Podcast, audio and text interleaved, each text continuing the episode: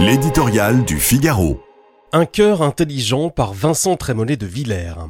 Sur son perron, à Bourg-la-Reine, il accueillait le visiteur en ouvrant les bras d'un geste amical. Autour d'un verre de Châteauneuf-du-Pape, il entamait la conversation. On passait de la gauche à Pascal, de la droite à Proudhon, des passionnants petits riens qui font les grandeurs d'établissement aux questions décisives qui rythment l'aventure intérieure. Œil vif, main en mouvement, dans un silence méditatif, il cherchait l'exactitude avant de trancher. Gaieté et gravité, malice et profondeur, comme dans ses inimitables éditoriaux, il usait avec grâce et finesse de toutes les ressources d'une langue qu'il aimait passionnément. Sa voix s'est tue, sa plume est orpheline et nous avec.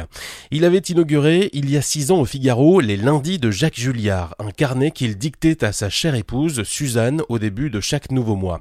C'était un plaisir pour l'esprit, un événement pour l'intelligence. Les esprits étroits, les maniaques du classement y voyaient le passage à droite d'un intellectuel de gauche.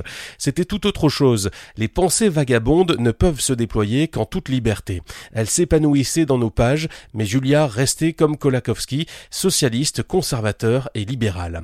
Sa véritable généalogie, pourtant, n'était pas politique. C'est le sang des écrivains qui coulait dans ses veines. Il était l'un des membres de cette compagnie. Julliard les fréquentait sans exclusive. Balzac, Chateaubriand et Joseph de Maistre, Peggy, Simone Veil, Camus. Il pouvait évoquer Rebatté avec François Mitterrand, s'enchanter des poèmes d'Aragon, admirer la lucidité de Welbeck. Parfois, le samedi, pour rester avec eux, il recopiait leurs pages, ligne à ligne, sur un cahier d'écolier. Quand il les quittait pour rejoindre l'arène politique et médiatique, sa clairvoyance, sa puissance d'analyse lui permettait de jauger les ambitions, de sentir les humeurs du pays, de déchiffrer le mouvement du monde. Son style avait le pouvoir rare de déchirer le voile pour ouvrir nos yeux.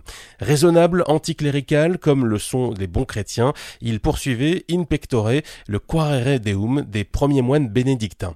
Dans la vie, les livres, l'histoire, l'amour des êtres, les chefs-d'œuvre de l'art et la nature, il cherchait ce Dieu qui, dans la nuit du 8 septembre, l'a accueilli, les bras ouverts sur le perron.